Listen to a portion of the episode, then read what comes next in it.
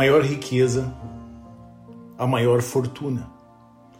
Por Raul Villanueva, em 24 de junho de 2020.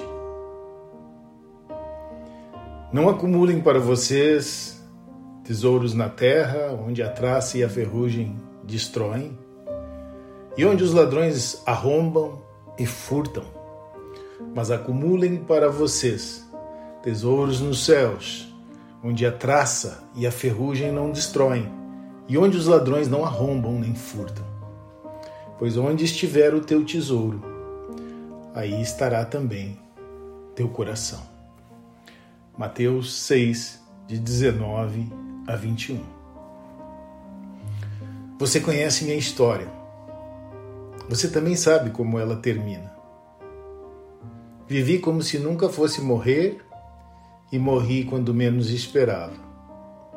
Comecei minha empresa como todos come começam, empreendendo. Não precisei de ninguém para construir meu império. Na verdade, nunca precisei de ninguém para construir nada. Eu mesmo lavrei meu futuro. Trabalhava mais de 12 horas por dia, pois sabia que, se me esforçasse o suficiente, meu negócio teria sucesso. Por outro lado, as pessoas sempre reclamavam que eu não tinha tempo para elas.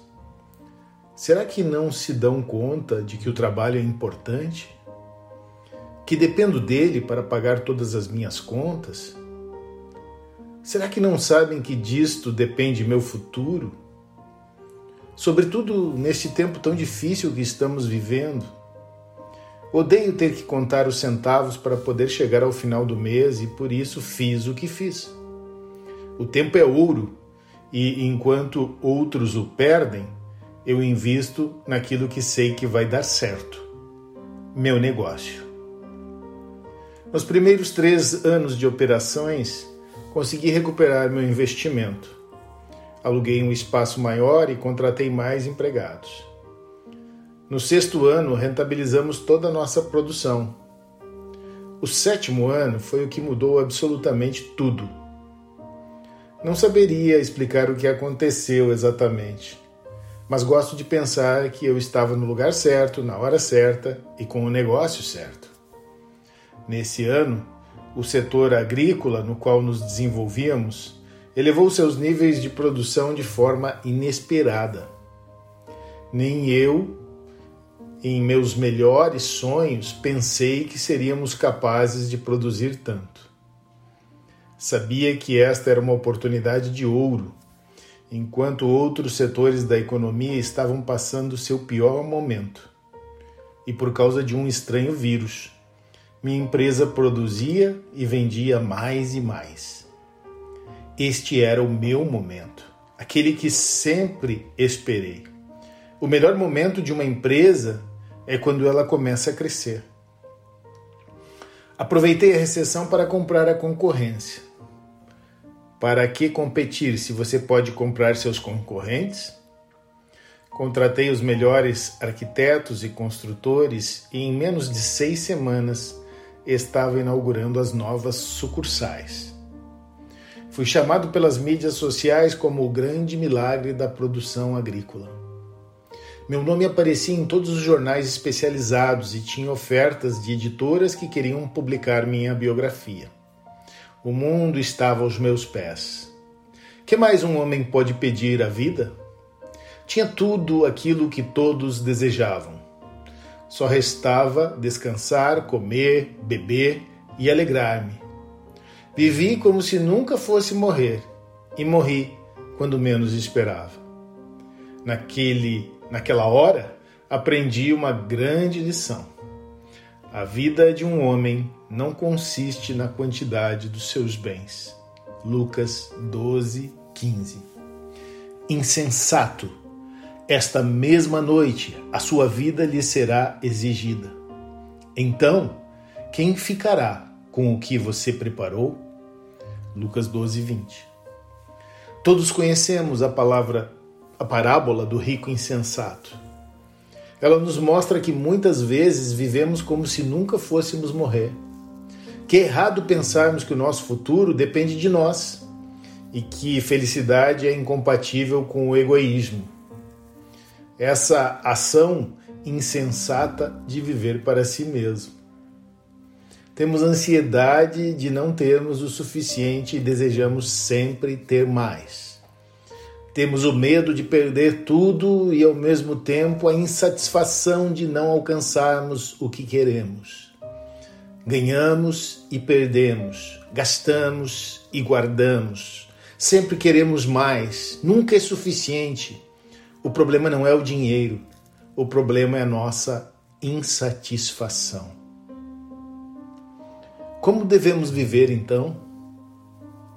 Que devemos fazer para não cometermos o mesmo erro do rico insensato? Jesus nos dá a resposta ao final da parábola. Temos que ser ricos para com Deus. Lucas 12, 21. Nele temos a maior riqueza, a vida eterna. Nele encontramos a maior fortuna, Sua graça, que a nossa riqueza esteja no céu.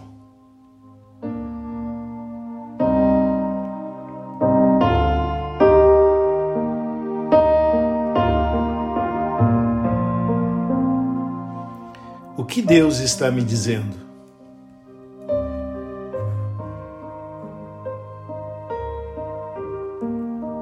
que farei a respeito?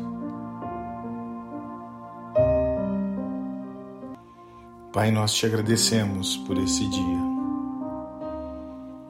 Agradecemos por tua bondade, por tua benignidade.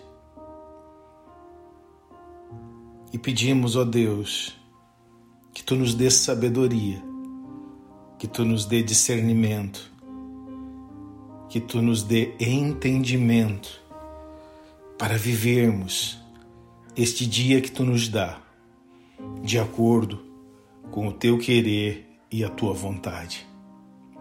Pai, não permita que sejamos insensatos nas nossas decisões.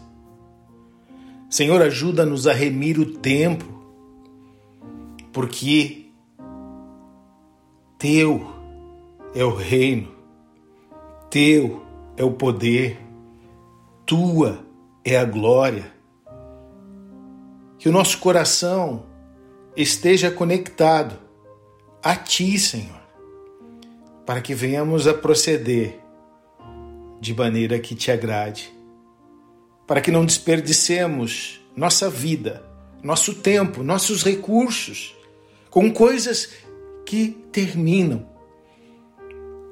ao invés de investirmos na eternidade contigo, naquilo que é a tua vontade nesse dia, nesse tempo, para as nossas vidas.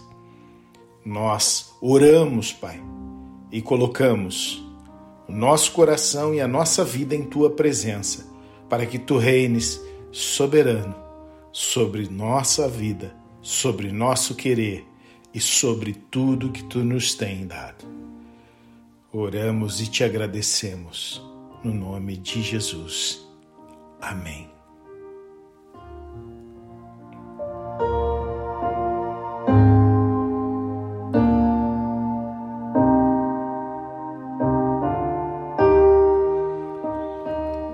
Esse foi mais um devocional da Igreja Batista Montserrat.